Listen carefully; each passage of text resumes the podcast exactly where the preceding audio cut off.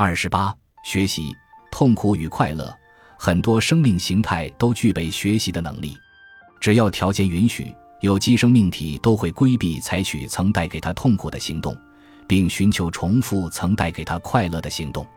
之所以会出现快乐和痛苦的神经生物学现象的演变，正是因为快乐和痛苦都会强化生物大脑中的神经连接，创造出会对未来行动产生影响的记忆。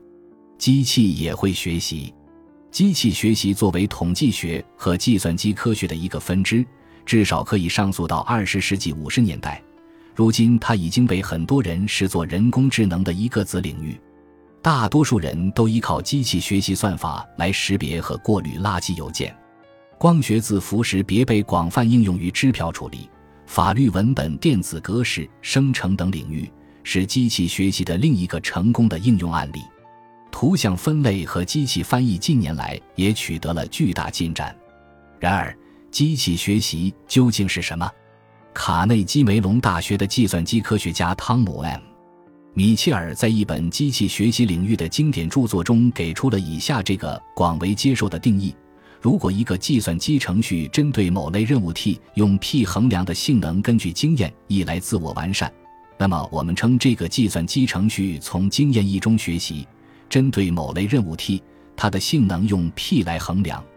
照这个定义来看。维基百科是否具有学习的能力？要回答这个问题，我们需要对经验 E、任务 T 以及性能 P 分别进行定义。维基百科经历的任何事情，一定都会表现为系统外的刺激。对于维基百科来说，系统外的刺激主要有两种形式：一是页面浏览，二是页面编辑。两者都是通过互联网实现的。我们首先探讨两者中相对简单的页面浏览。要判断用户点击链接并浏览页面时，维基百科是否学到了什么东西，我们还需要定义任务 T 以及性能 P。为简便起见，我们把 P 定义为平均响应时间，也就是从用户点击链接到网页呈现在用户电脑上的用时，以此衡量系统表现简便易行。另外，我们把任务 T 定义为用户访问更多页面，对维基百科的系统施加刺激。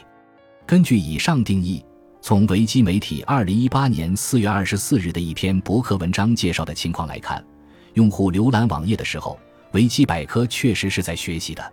你可能还记得，我之前提到过，维基媒体基金会在全球有五个数据中心，用来支持用户访问。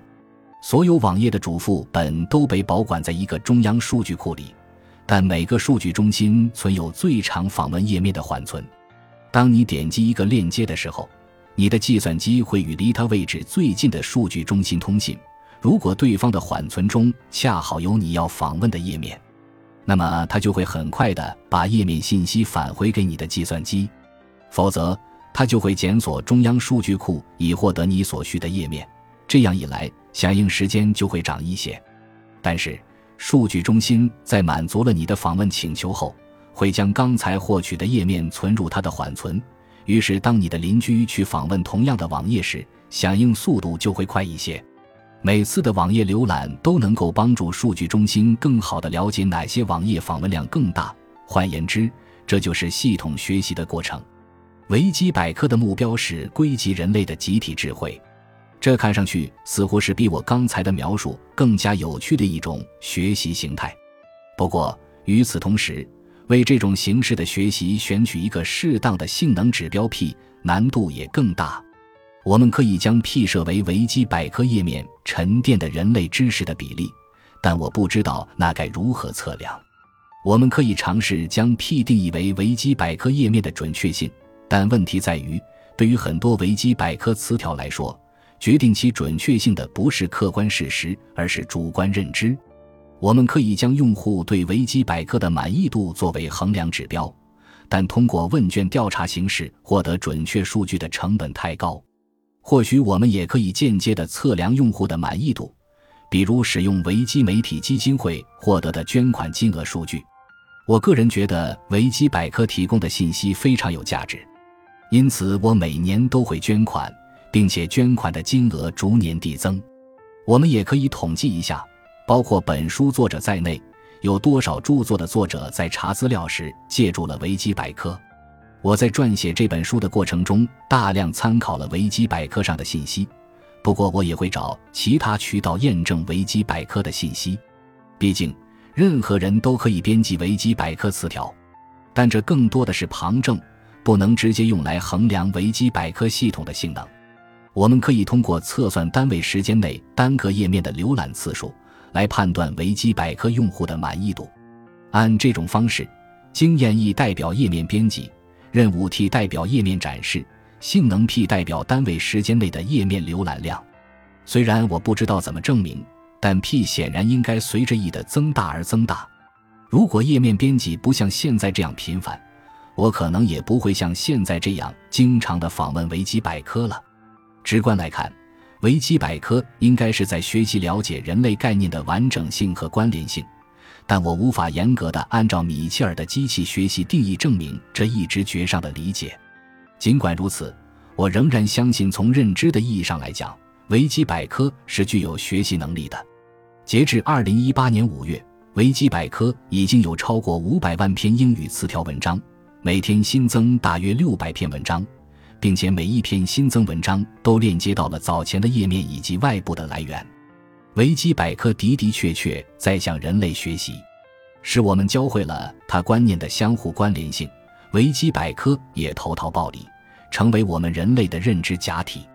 然而，以上这一切也可能都是错误的，毕竟数字化产品的运作机制与人类的大不相同。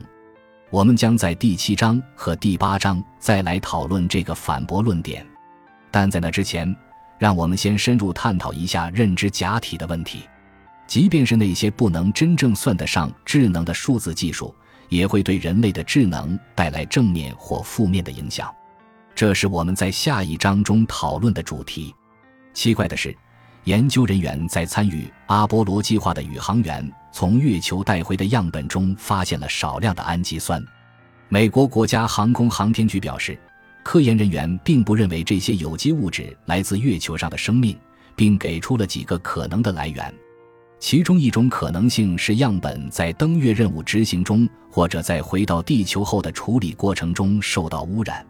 另外，研究人员发现，登月舱的喷焰含有能在实验室分析过程中转化为氨基酸的前驱分子。